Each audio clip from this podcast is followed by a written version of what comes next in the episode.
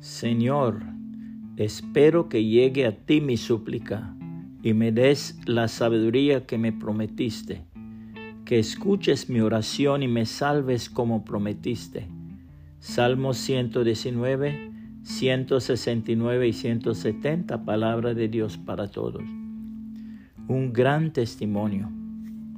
Alexis Carrel, biólogo, médico, investigador científico, ganador del Premio Nobel en 1912, eugenista y escritor francés, escribió las siguientes palabras.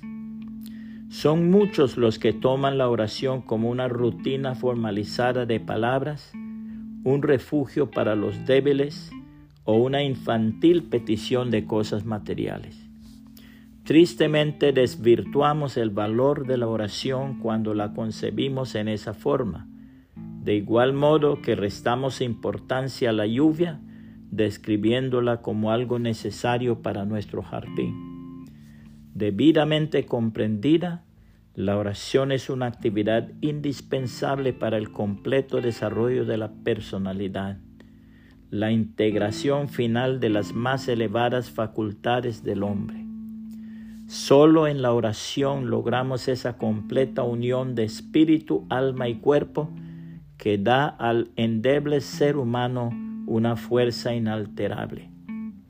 La hermosísima palabra de Dios habla de la oración en varias partes, una de las cuales es esta. Si alguien está en problemas, que ore a Dios. Si alguien está feliz, que cante alabanzas. Si alguno está enfermo, que haga llamar a los ancianos líderes de la iglesia para que oren por él y para que lo unjan con aceite en el nombre del Señor.